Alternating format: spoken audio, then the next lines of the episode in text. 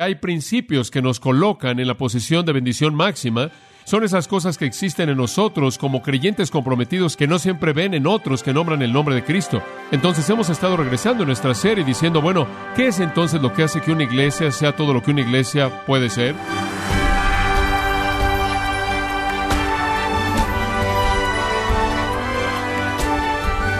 Le damos las gracias por acompañarnos en este su programa, gracias a vosotros, con el pastor John MacArthur.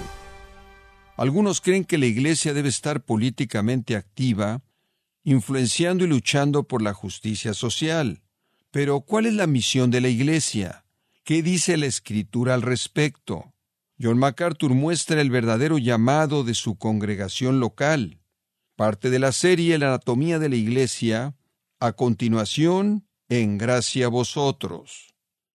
Recuerdo las palabras de Pedro y quiero acordarles de estas cosas. Ahora, no que no las sepan, ya las saben, pero quiero asegurarme de que se acuerden de ellas. Tienen que mantenerse en esta dirección. Usted sabe, comenzamos por la dirección correcta y de pronto usted se desvía y comienza a ir en otra dirección. Simplemente continúa estableciendo esos rieles de nuevo para que sepamos hacia dónde vamos. Y entonces hemos estado viendo la iglesia y hemos usado la analogía del cuerpo. Hemos dicho, en primer lugar, que una iglesia, para ser lo que Dios quiere que sea, debe tener un esqueleto. En otras palabras, cimiento, lo cual le da forma. Y básicamente dijimos que hay algunas verdades fundamentales, no negociables, medulares, y hemos sugerido cinco de ellas. Un alto concepto de Dios, la prioridad absoluta de las escrituras, claridad doctrinal, santidad personal y autoridad espiritual. Y ligamos todas estas y dijimos que eso en cierta manera era nuestro esqueleto. Ahora pasando de eso a la segunda dimensión de nuestra analogía, dijimos que un cuerpo debe tener sistemas internos que fluyen dentro de él. Esos son los sistemas de vida. Eso es lo que le da su vida y capacidad para actuar y reaccionar. Y en la iglesia debemos tener sistemas internos y esos, creo yo, son las actitudes espirituales correctas. Permítame tan solo recordárselas brevemente. Obediencia, humildad, amor, unidad, servicio, gozo, paz, gratitud, disciplina personal, perdón, dependencia, flexibilidad, rendición de cuentas, crecimiento, fidelidad y esperanza. Ahora, cuando el esqueleto está bien y el tipo de actitudes correctas están fluyendo, estamos listos para pasar a la dimensión número tres. Y vamos a hacer eso, y eso es la función o los músculos en el cuerpo. El cuerpo ahora tiene forma y tiene vida, y ahora ¿qué debe hacer? ¿Cuál es su función? ¿Cuál es la responsabilidad de la iglesia en el mundo? ¿Qué debemos hacer? O en términos simples, ¿cuál es nuestro ministerio? Si usted fuera a mandarle a la iglesia, ¿cuál es su responsabilidad? ¿Cuál sería? Eso es lo que queremos ver ahora. Y llamo a esto los músculos. Esto es función. Esto nos hace movernos. La primera es predicación y enseñanza. Y combino esas dos porque ambas tienen que ver con la proclamación de verdad bíblica, predicación y enseñanza. Segunda de Timoteo merece una breve mirada, versículo 15 del capítulo 2. Él dice, procura con diligencia presentarte a Dios aprobado, como un obrero que no tiene de qué avergonzarse, que usa bien la palabra de verdad. En otras palabras, tienes la palabra, estás comprometido con ella, ahora úsala correctamente.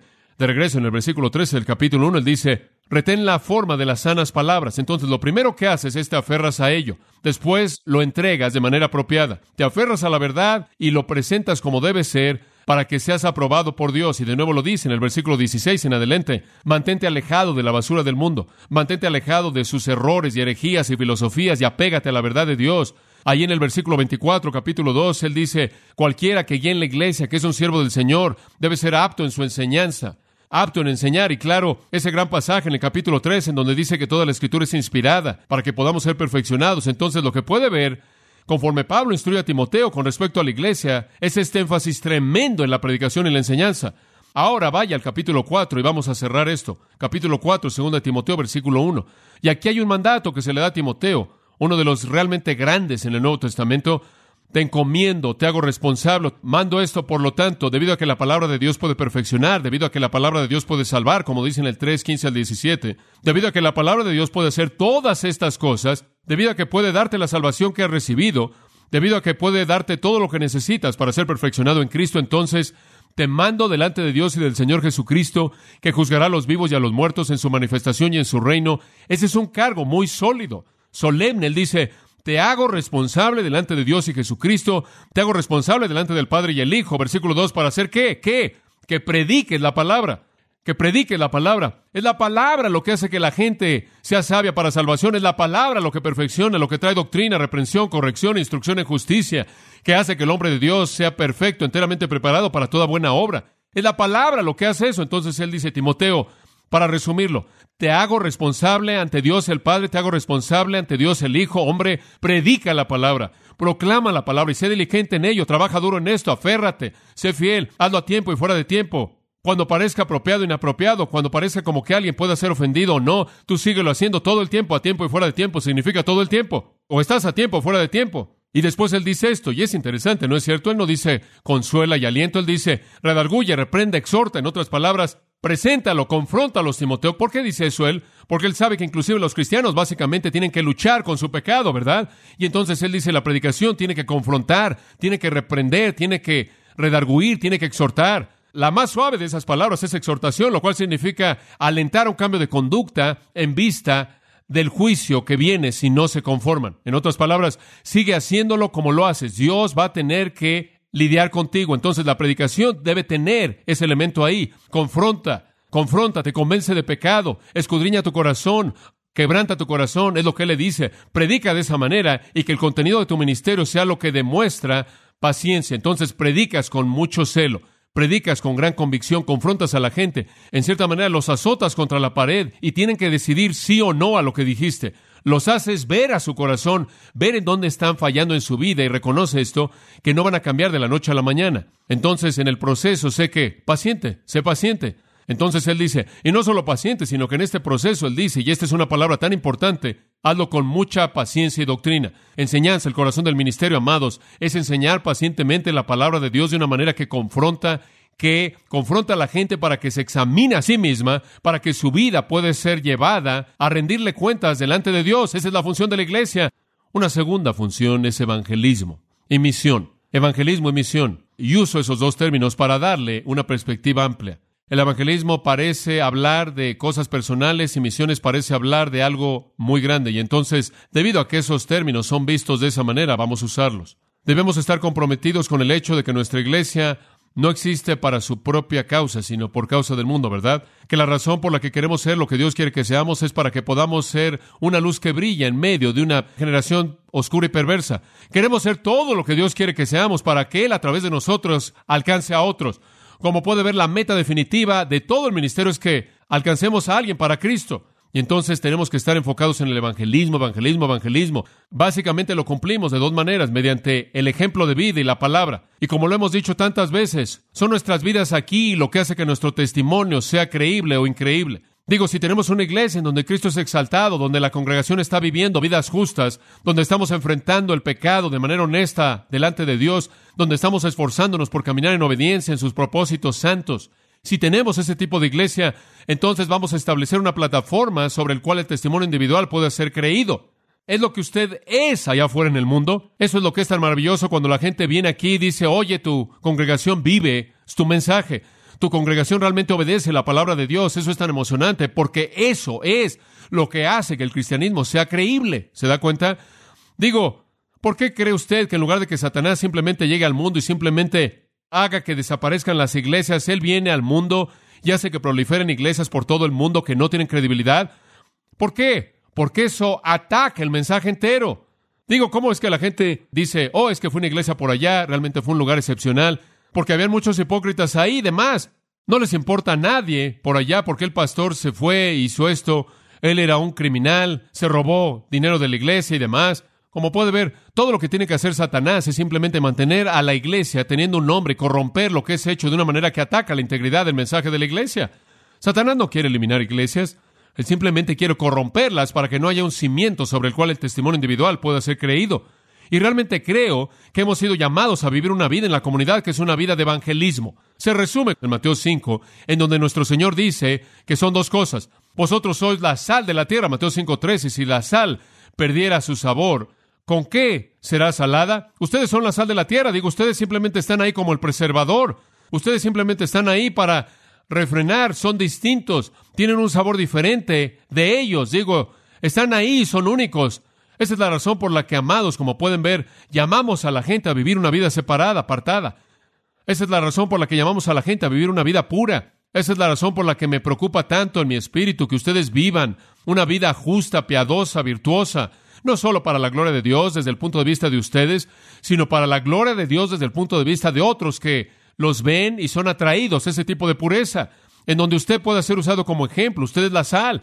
Y después en el versículo 14, vosotros sois la luz del mundo, y si la luz está escondida, no va a ser vista. Y estar escondido, estoy seguro, es una indicación de pecado, de nublar el testimonio de su vida. Pero si usted está allá afuera y usted está brillando fuerte, usted es sal que realmente es salada, ahora usted va a tener un impacto en el mundo. Y es por lo que usted es. Antes de que usted pueda decir, así brille vuestra luz delante de los hombres para que vean vuestras buenas obras y glorifiquen a vuestro Padre que está en los cielos. Digo, me sorprende a veces, ¿sabe una cosa? Conozco a mucha gente en circunstancias muy interesantes y algunos de ellos están muy apenados en las circunstancias cuando me ven, porque digo, oh, no te conozco y no le puedo decir cuántas personas han tratado de tragarse un cigarro cuando me ven. Realmente es simpático, digo, hola, y puedo estar en un restaurante y alguien puede tomar algo y se paran de maneras raras y yo simplemente sonrío y y muevo la mano y, y el pánico instantáneo los inunda. Y no dije nada. En algunas ocasiones, inclusive de una mesa, y he saludado simplemente como un recordatorio de que para los cristianos hay cierto estándar de vida por causa de aquellos que nos ven. Me acuerdo en un restaurante, en una ocasión, algunas veces cuando usted llega y está esperando y está ahí una mesera y viene esta mesera y se acerca y dice, ¿le gustaría o no, verdad? No le gustaría. Yo dije, no, no me gustaría. Usted me parece conocido y después, oh, tengo que disculparme, como puede ver, y empieza a hablarme, a darme esta historia. Pero fue bastante interesante porque en su corazón ella sabía que estaba fuera de la realidad de dónde debería estar como cristiana, simplemente viviendo en el mundo, y se avergonzó por verme. Y yo pensé, debería ofenderle más a ella que los incrédulos la ven haciendo algo que no es como Cristo, en lugar de que yo la vea. Yo puedo soportar eso.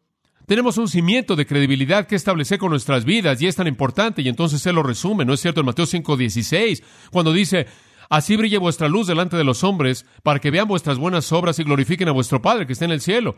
¿Sabe una cosa? Deben ver su vida y decir, mira, solo Dios podría hacer una vida así.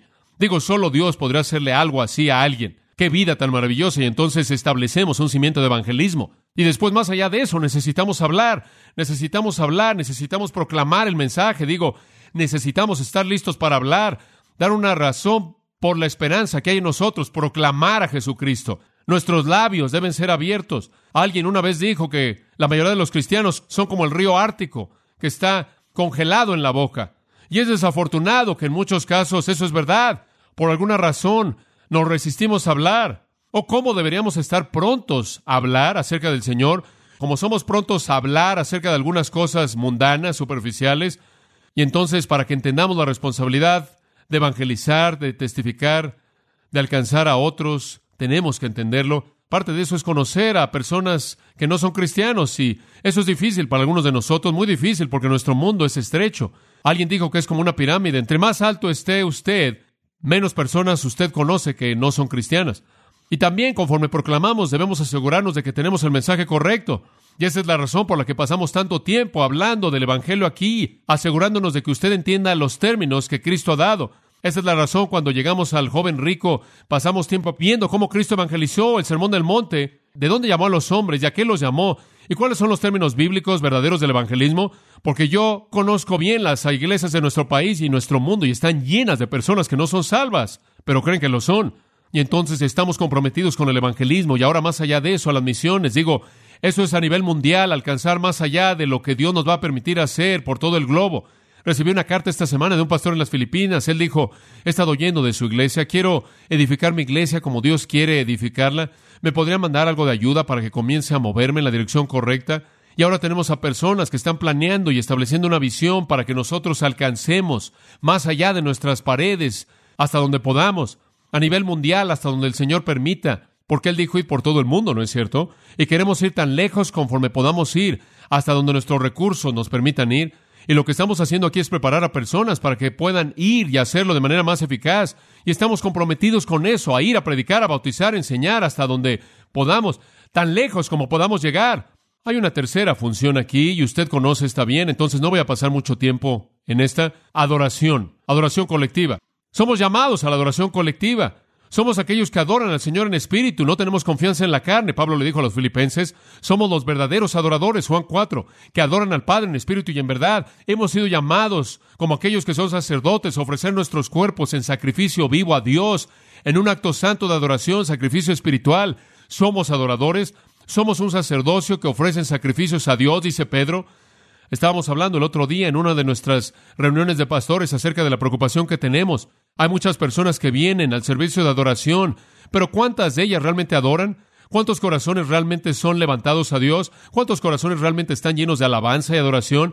¿Y cuántos están pensando acerca del tiempo, cuándo va a terminar, o qué van a hacer hoy, o a dónde van mañana, o lo que sea?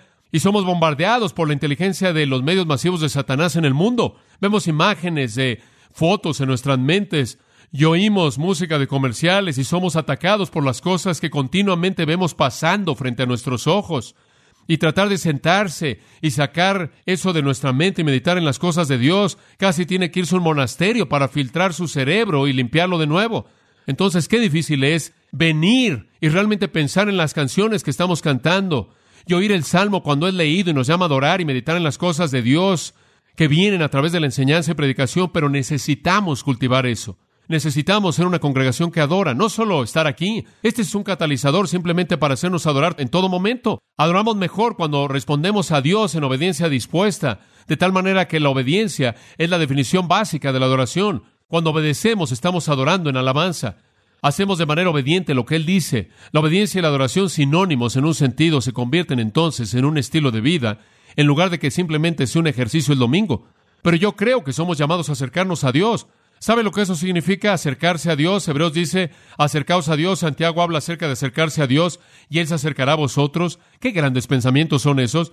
Digo, cuando usted realmente se acerca a Dios, lo hace no de manera apresurada. Cuando usted simplemente deja que su corazón y mente asciendan, por así decirlo, en las palabras de los himnos y en las palabras de las escrituras, o en momentos de devoción profunda y oración, cuando medita usted, la palabra casi no tiene significado para nosotros, fuera de ver algún gurú extraño sentado por algún lugar.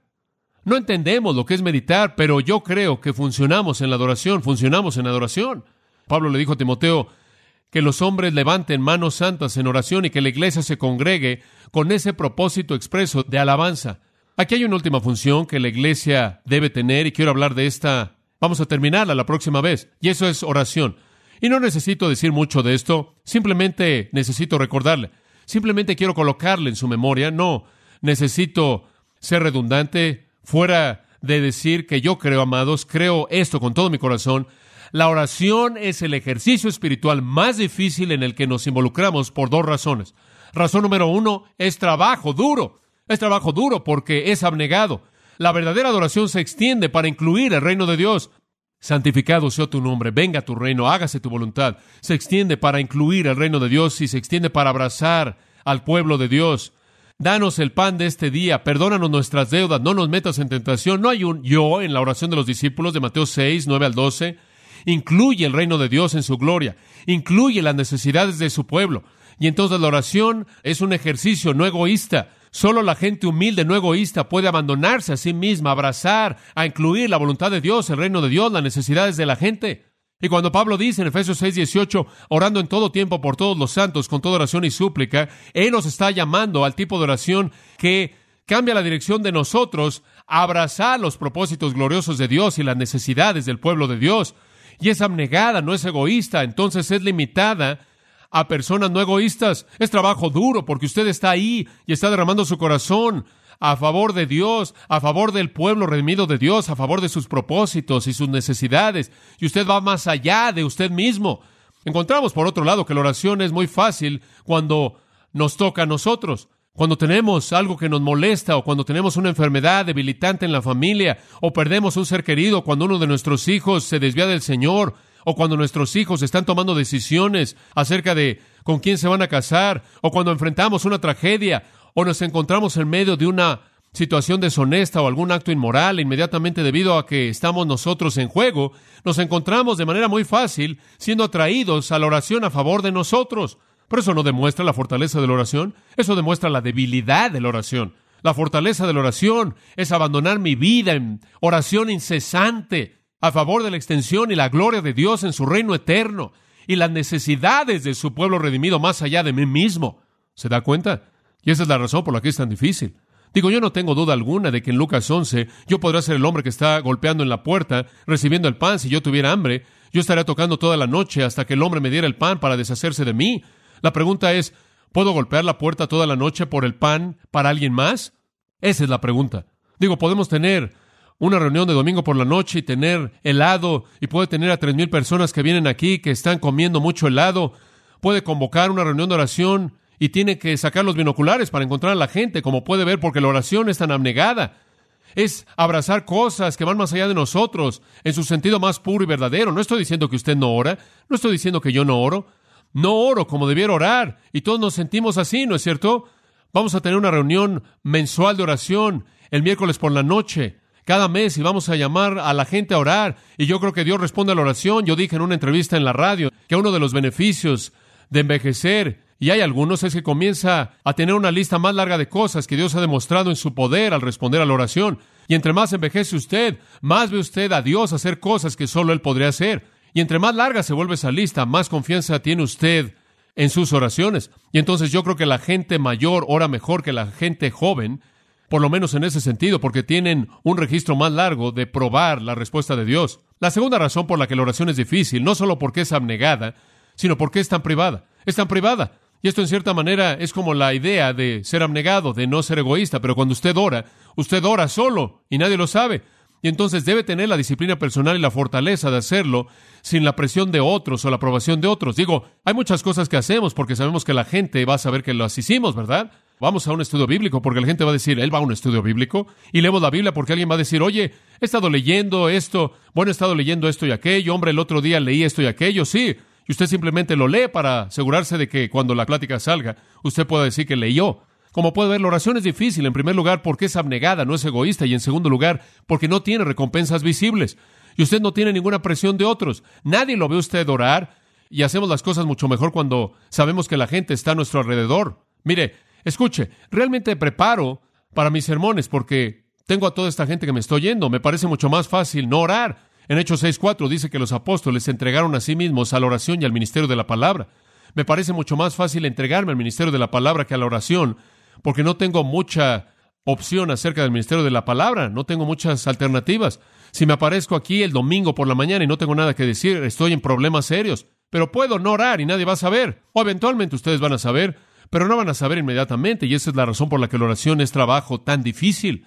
Esa es la razón por la que la Biblia habla de prevalecer en oración, porque es algo que en primer lugar es abnegado, no egoísta, y en segundo lugar no tiene recompensas visibles de manera inmediata en términos de la afirmación y la aprobación de la gente. Le doy gracias a Dios por esas personas no egoístas que oran, y oro a Dios porque tengamos más de ellas en nuestra congregación. Tenemos un grupo pequeño de personas mayores que oran el domingo. Están envejeciendo más y más conforme pasa el tiempo, pero el Señor no los deja morir porque no sé a quién va a colocarlos en el lugar de ellos.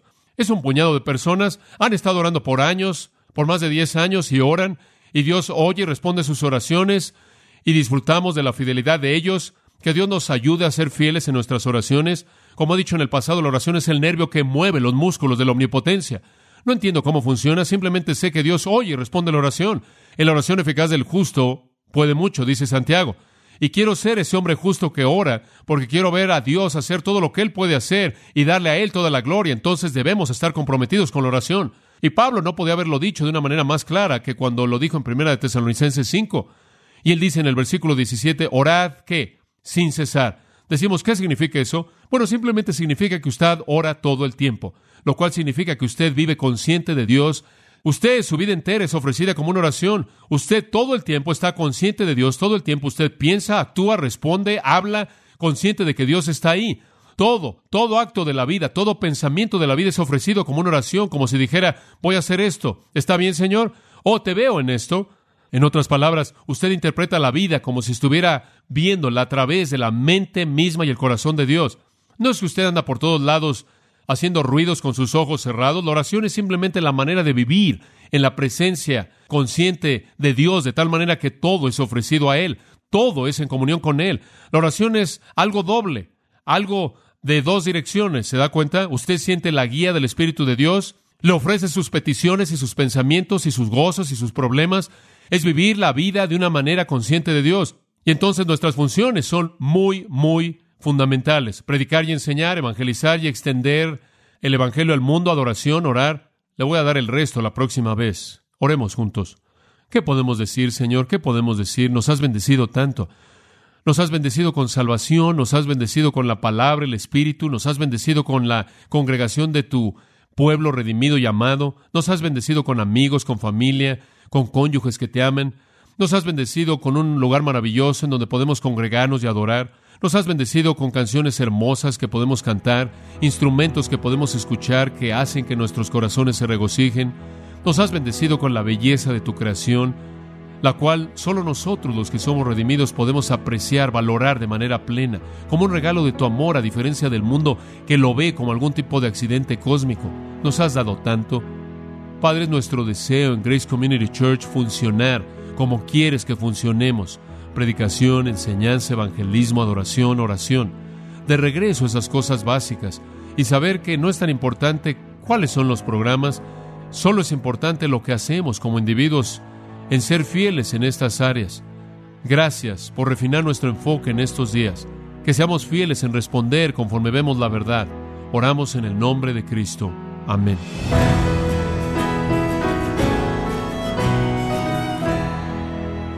John MacArthur nos mostró que la predicación, el evangelismo, la adoración y la oración son fundamentos de la Iglesia. Esto es parte de la serie La anatomía de la Iglesia en gracia a vosotros. Estimado oyente, nos complace anunciar la conferencia Expositores 2019, que se llevará a cabo los días viernes 27 y sábado 28 de septiembre en Los Ángeles, California. En esta ocasión el tema será Proclamando el Evangelio verdadero. Grace Community Church ha diseñado esta conferencia anual para fortalecer a la iglesia local a través de la capacitación de sus líderes. El pastor John MacArthur y Paul Washer serán dos de los predicadores principales de esta conferencia Expositores 2019. Para mayor información e inscripciones de la conferencia Expositores 2019, visite conferenciaexpositores.org. Repito, conferenciaexpositores.org.